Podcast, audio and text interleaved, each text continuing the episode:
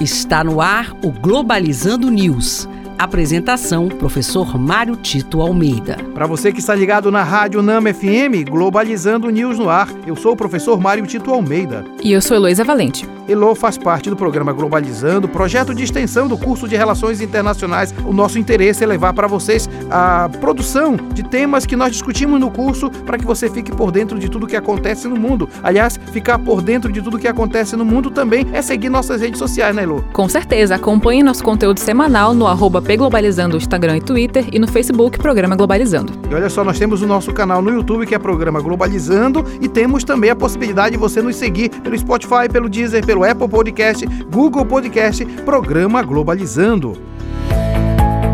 Globalizando notícia do dia. Do site de notícias oficial Unesco.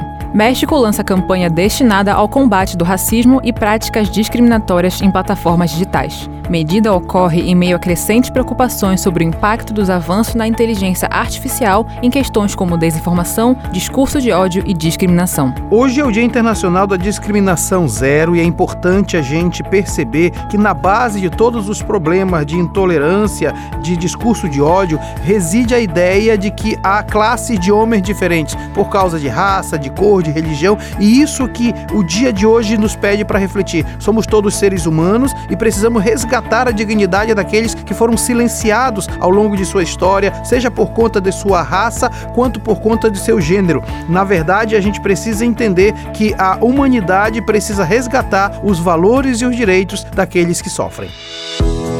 Globalizando curiosidades internacionais. No próximo sábado, dia 4, estaremos na rádio para falar do um ano do conflito entre Rússia e Ucrânia e a nossa equipe preparou algumas curiosidades para você ficar por dentro. Você sabia que Rússia e Ucrânia compartilham a mesma origem ancestral?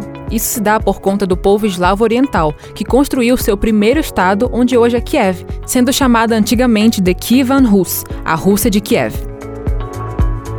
Você sabia que a Crimeia já foi concedida à Ucrânia pela União Soviética?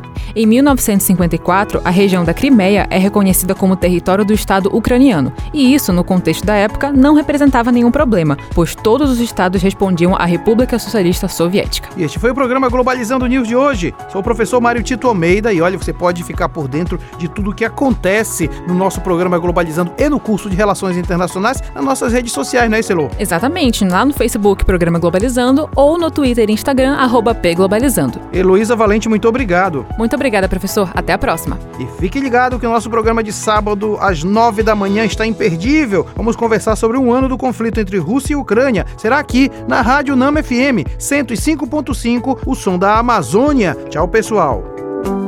Globalizando News, uma produção do curso de Relações Internacionais da UNAMA.